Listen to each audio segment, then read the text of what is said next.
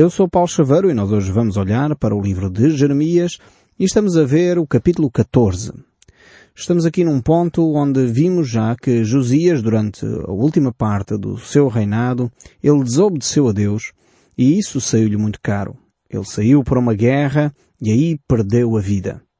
De facto, muitas vezes a nossa desobediência a Deus tem consequências tremendas. E foi aqui o caso de Josias, um ótimo rei, um rei que viveu dentro dos padrões de Deus, mas no final da sua vida cometeu um erro muito sério. Ele desobedeceu a Deus e saiu para uma guerra. Jeremias, como já vimos, e estamos simplesmente a relembrar, ele lamentou muito a perda de Josias, pois eram grandes amigos, eram jovens que tinham crescido juntos uh, e tinham se envolvido nesse processo de levar a nação de Israel a um despertamento para as coisas de Deus. Com a morte de Josias, este rei que procurava promover o relacionamento com Deus, o povo ainda se afastou mais dos caminhos de Deus. E nesse sentido voltaram então à idolatria. Josias tinha promovido leis que levasse o povo a abandonar a idolatria, a abandonar o ocultismo, mas com a morte eh, do rei Josias, o povo então retrocedeu. Retrocedeu nesse processo de se encontrar com Deus. E por isso Deus vai chamar o povo à razão. E qual é a forma que Deus tem para nos fazer pensar? Esta é talvez uma pergunta séria. Ele tem a verdade das Escrituras para nos fazer pensar, mas muitas vezes ele utiliza as coisas, as circunstâncias da vida para nos fazer parar e pensar. Uh, alguém disse um dia que uh, realmente Deus fala ou sussurra à nossa vida, fala assim baixinho pelo seu amor. Ele fala assim ao nosso coração de uma forma suave. Quando nós não ouvimos, então Ele fala-nos num tom mais sério pela sua palavra, pela Bíblia. Mesmo assim, quando nós não ouvimos essa voz de Deus, que ainda assim é suave, Ele então grita-nos pelo sofrimento. E foi exatamente isso que ele fez ao povo de Israel. Como o povo não ouvia a voz de Deus através do amor, como o povo não ouvia a voz de Deus através da sua palavra verbalizada por Jeremias, agora Deus vai enviar uma seca. Uma seca à terra para que o povo possa refletir. O nosso povo português tem um provérbio muito interessante que ilustra esta ideia, que diz que o povo só se lembra de Santa Bárbara quando faz trovões no sentido que nós só nos lembramos de Deus quando estamos em aflição. E o povo de Israel uh, também era assim, não era muito diferente de nós. E, no entanto, uh, nesta altura eles estavam tão longe de Deus que mesmo tendo as circunstâncias terríveis que eles estavam a ter, mesmo assim eles não se voltaram para Deus. Vejam lá aqui o capítulo 14 do livro de Jeremias, onde nós nos encontramos. O verso 4. O verso 4 diz assim, Por não ter havido chuva sobre a terra, esta se acha deprimida. E por isso os lavradores decepcionados cobrem a cabeça. Até as cervas no campo têm as suas crias e as abandonam, porque não há erva. Tal era aqui a seca que estava a assolar uh, o território de Israel. A terra simplesmente reflete a imagem do seu povo. Um povo que se afastou de Deus, que eh, encontrou uma secura espiritual que os conduziu à depressão. E isto é uma reflexão séria para nós. Porque é que as depressões aumentam no mundo inteiro, no mundo ocidental? Cada vez mais ficamos alarmadíssimos com o aumento da depressão. Já é considerada a doença do século. Milhares e milhares de pessoas estão a viver a depressão e cada vez mais cedo. Eu creio que esta é uma razão, uh, é de ordem espiritual. É verdade que há razões orgânicas, é verdade que essa doença tem que ser tratada, medicada, deve consultar o seu médico se sente esses sintomas, mas eu creio que de uma forma generalizada, quando olhamos para um povo que vive uma doença coletiva, nós temos que refletir seriamente as razões eh, culturais, as razões sociológicas para essa, para essa doença. E creio sinceramente que as suas origens, a raiz de doenças eh, sociológicas têm a ver com a sua vida espiritual. Assim como tinha aqui o povo de Israel. O povo, a terra, os lavradores, os operários, a classe operária estava deprimida, até os animais já não, não tinham cria, já não tinham animais, já não tinham os, uh, filhos normalmente, por causa da seca, por causa da depressão que estava a inundar toda a nação. E nós deveríamos refletir como povo português porque este pessimismo há tantos séculos na nossa nação. Nós somos um povo fadista, um povo deprimido, um povo que normalmente eh, olha e vê o lado negativo das coisas. Somos mais pessimistas. E isto é de comum, de conhecimento geral, não estou aqui uh, a inventar nada, toda a gente sabe isto, é, faz parte da nossa cultura quase. Mas de onde provém este espírito depressivo que nós temos? Nós éramos um povo conquistador, se nós olharmos para o fundador da nação, Dom Afonso Henriques, ele conquistou tudo e todos, ele teve que lutar, era um homem lutador. Se olharmos depois para o momento áureo da nação, uh, o tempo dos descobrimentos, de facto era um povo inovador, um povo capaz de conquistar, que saía, tinha umas fronteiras alargadas, uma visão alargada do mundo. E de repente começamos a ficar cada vez mais deprimidos, entramos na corrupção.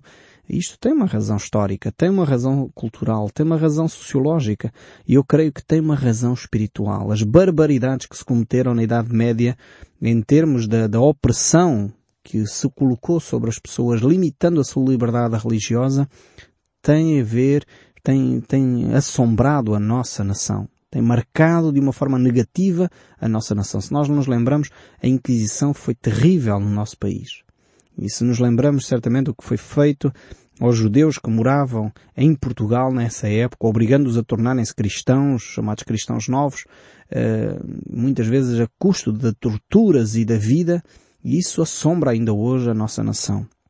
Nós, como povo, temos que nos arrepender dos nossos pecados, arrepender das atrocidades que cometemos a outros que chegavam e simplesmente porque não se conformavam com a igreja estabelecida pelo Estado, eram queimados vivos, eram torturados para se tornarem cristãos católicos. E realmente precisamos refletir seriamente, pedir perdão pelos nossos pecados para que esta depressão coletiva saia da nossa nação.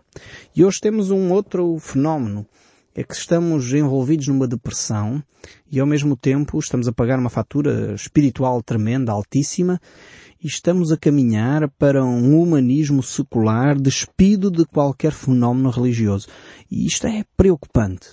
Nós temos que fazer uma pausa, uma reflexão sobre a nossa espiritualidade, e temos que nos aproximar de Deus. Não podemos sair de uma, umas trevas, de uma opressão espiritual que estava sobre nós para um humanismo secular sem perceber onde está o arrependimento, o ponto de arrependimento, o ponto de viragem. A esperança não está numa política mais humanista. A esperança está num relacionamento profundo com Deus. É Ele que efetivamente pode uh, resolver o nosso problema da depressão coletiva. E nós vemos que os países que estão a caminhar cada vez mais para esse humanismo secular têm propostas interessantes em muitos aspectos sociais, mas ao mesmo tempo não resolve o problema da alma do homem. É os locais onde normalmente há maior taxa de suicídio, é maior, o maior número de depressões uh, está nesses povos. Porquê? porque querem engavetar Deus, esconder Deus, retirar Deus da reflexão social. E nós, seres humanos, somos por natureza seres espirituais. Somos por natureza seres que têm necessidade de se relacionar com o divino. E nós estamos a dizer que não, não é possível. E já verificamos, é só analisarmos a história. Infelizmente nós não gostamos de fazer essa, esse trabalho de casa, de olhar para a história. Se nós olharmos para a história e retirarmos as lições espirituais da história, vamos verificar que todos os povos que tentaram matar Deus, no fundo uso esta expressão pelos filósofos que tentaram desenvolver essas teses de que Deus está morto, que Deus é o ópio do povo e coisas deste género, uh, realmente essas culturas que tentaram fazer isso hoje estão a pagar uma fatura altíssima e as igrejas estão cada vez mais fortes. Porquê? Porque não se consegue matar Deus, porque Ele não morre. Ele é Deus, Ele é eterno, Ele é poderoso. E mesmo quando o homem se afasta de Deus, Deus está lá. Deus fica ao nosso lado. E foi o que aconteceu com a nação de Israel. Voltando aqui a Jeremias, capítulo 14, e fizemos esta reflexão porque ela está intimamente ligada aqui aos textos bíblicos que nós estamos a ver. E Jeremias, capítulo 14, o verso 7, continua a dizer, Posto que as nossas maldades testificam contra nós, ó Senhor, age por amor do teu nome porque as nossas rebeldias se multiplicaram contra ti e contra ti pecamos.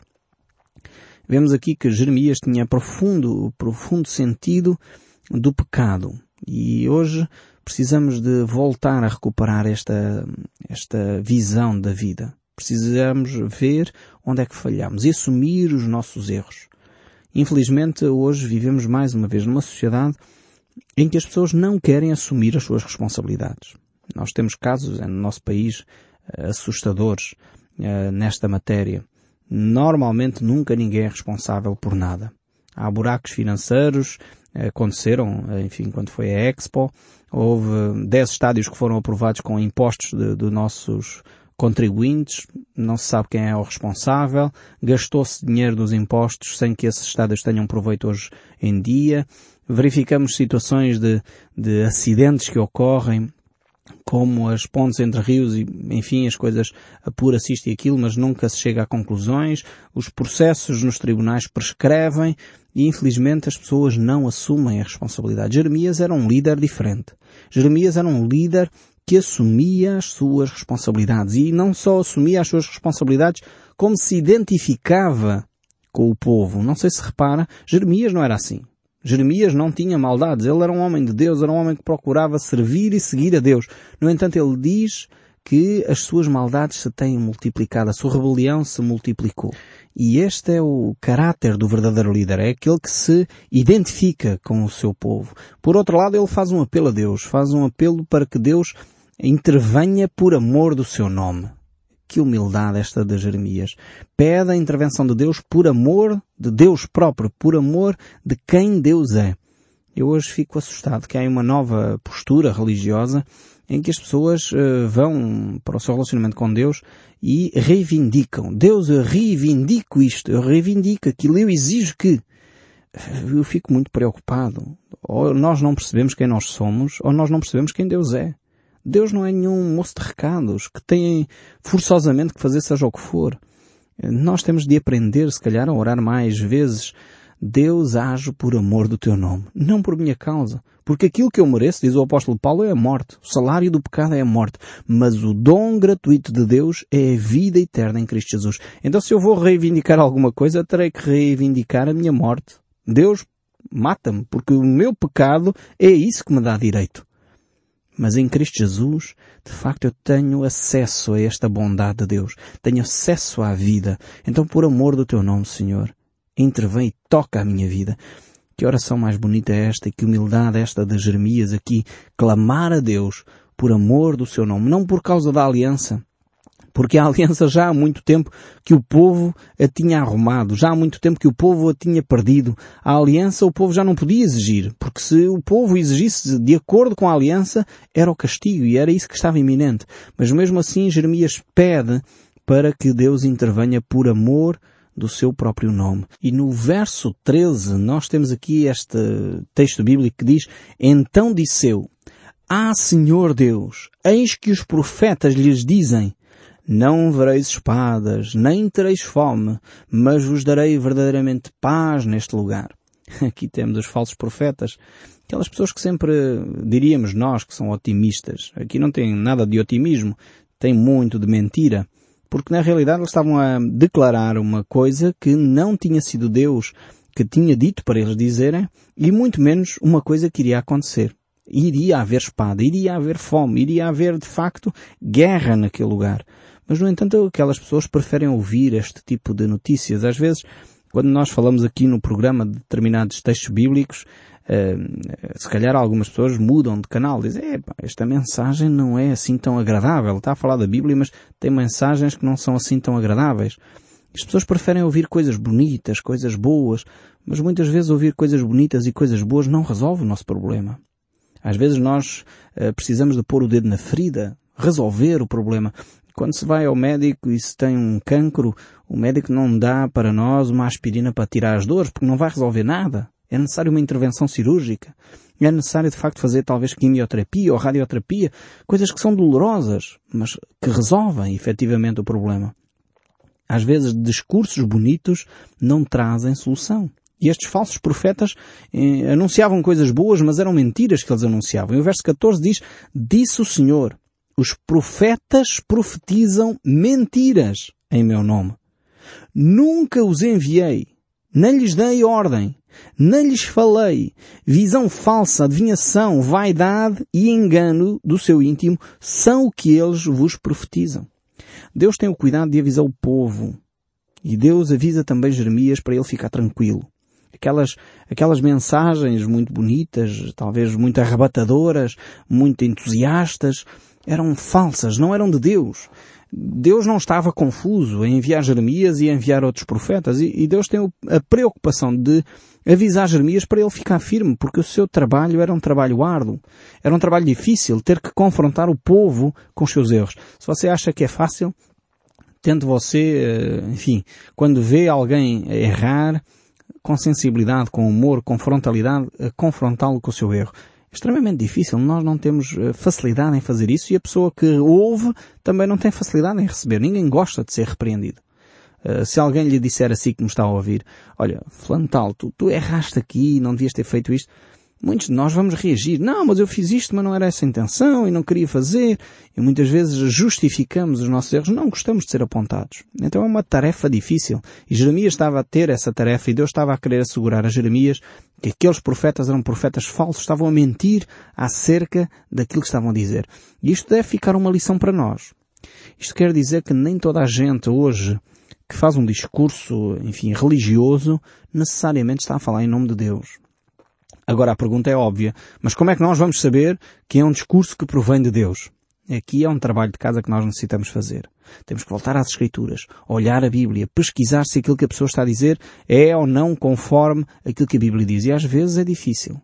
Por isso necessitamos de um trabalho de casa sério, um trabalho de casa dedicado para compreender quem fala em nome de Deus. O verso 17 ainda prossegue.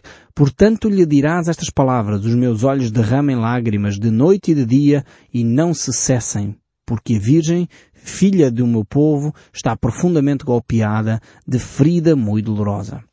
Ou seja, Deus está a dizer que de facto o povo está à beira do colapso, está à beira da morte.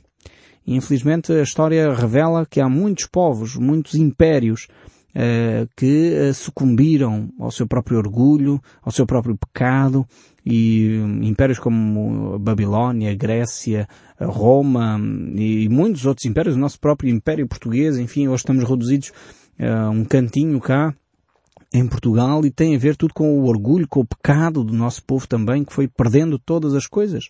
Porque infelizmente a humildade é o que faz com que as pessoas possam ser exaltadas, diz o texto bíblico. O orgulho precede a queda, diz o livro de Provérbios. Chegamos aqui agora ao capítulo 15. O verso 1 diz, Disse porém o Senhor, ainda que Moisés e Samuel se pusessem diante de mim, meu coração não se inclinará para este povo. Lança-os de diante de mim e saiam. Vemos aqui que Deus faz uma advertência solene ao povo de Israel, mas ao mesmo tempo Deus está preocupado com Jeremias e diz, ok Jeremias, não tem a ver com o teu, uh, o teu trabalho, com a tua oração. Mesmo que fosse Moisés ou Samuel, este povo já pisou o risco há muito tempo, já passou das suas marcas. Ele tem efetivamente de ser punido. Então Deus quer assegurar a Jeremias que ele está a fazer um bom trabalho e que uh, não, não tem a ver com Jeremias o que vai acontecer com a nação de Judá. O grande rei Josias então já estava morto, como é do vosso conhecimento. E agora quem reina é Joaquim. E diz assim o texto bíblico em Jeremias 15, 5. Pois quem se compadeceria de ti, ó Jerusalém? E quem se entristeceria por ti? Ou quem se desviaria a perguntar pelo teu bem-estar? Tu me rejeitaste, diz o Senhor, voltaste para trás, por isso levantarei a mão contra ti, destruirei, estou cansado de ter compaixão. Jeremias, de facto, ele tinha feito o seu trabalho. O povo não reagiu às mensagens e vejamos o que diz o verso 10 deste capítulo 15. Ai de mim, minha mãe, pois me deste à luz um homem de rixas e um homem de contendas por toda a terra. Nunca lhes emprestei com usura, nem eles me emprestaram a mim com usura. Todavia, cada um deles me amaldiçoa. Isto era o que sentia Jeremias neste momento. As pessoas estavam a desprezá-lo e as palavras deles uh, ficam, enfim, ele fica triste com esta situação. E o verso 16 deste capítulo 15 ainda diz, achadas as tuas palavras, logo as comi. As tuas palavras me foram gozo e alegria para o coração. Pelo teu nome sou chamado ao Senhor, Deus dos exércitos. Esta aqui é a atitude deste homem, um homem que, apesar das circunstâncias, tem um amor profundo pela palavra de Deus. E Jeremias, de facto, é um exemplo para nós E vamos fazer aqui um salto para o verso 21 deste capítulo 15, onde vemos que a vida de Jeremias continua em perigo. Aquelas eh, vidas uh, dos seus concidadãos estavam à procura de lhe tirar a vida. Diz o texto, arrebatar-te-ei das mãos dos iníquos, livrar-te-ei das garras dos violentos. Havia pessoas preocupadas em acabar com Jeremias para querer acabar com este discurso. E ainda vamos continuar, ainda no capítulo 16, a ver, e diz o verso 1 a 4. Veio a mim a palavra do Senhor dizendo, não tomarás mulher, não terás filho nem filha neste lugar, porque assim diz o Senhor acerca dos filhos e das filhas que nascerem neste lugar, acerca das mães que tiverem e dos pais que gerarem nesta terra morrerão vítimas de enfermidade e não serão pranteados nem sepultados. Servirão de esterco para a terra. A espada e a fome os consumirão e os seus cadáveres servirão de pasto às aves dos céus e aos animais da terra. De facto, o que iria acontecer era tremendo e por isso Deus diz a Jeremias para ele não casar. E de facto, Jeremias era um homem obediente a Deus e eh, guardou-se de, de tomar mulher para si. E vemos que situações terríveis estavam a acontecer, iriam acontecer na nação uh, de Judá, na cidade de Jerusalém. O verso 14 prossegue, portanto eis que vem dias, diz o Senhor, que nunca mais se dirá, tão certo como vive o Senhor, que fez subir os filhos de Israel do Egito, mas tão certo como vive o Senhor, que fez subir os filhos de Israel da terra do norte e de todas as terras para onde os tinha lançado, pois eu os farei voltar para a sua terra que dei a seus pais. Ou seja, Deus, quando castiga o povo de Israel, é, no fundo ele age como um pai querido. Esta é a única imagem que eu consigo transmitir porque nós pais, quando amamos os nossos filhos, também os castigamos quando eles fazem coisas erradas. E colocamos-los de castigo porque eles de facto erraram. E foi o que Deus fez com a nação de Israel. Mas ao mesmo tempo Deus se preocupa e quer assegurar à nação de Israel que eles voltarão. Eles serão de facto eh, restaurados na sua própria terra. Ainda que o seu pecado não seja esquecido, ainda que tenha consequências, eles são restaurados. E é isso que vemos no capítulo 17. E eu espero sinceramente que o som deste livro continue a falar consigo, mesmo depois de desligar o seu rádio. Que Deus o abençoe ricamente e até ao próximo programa.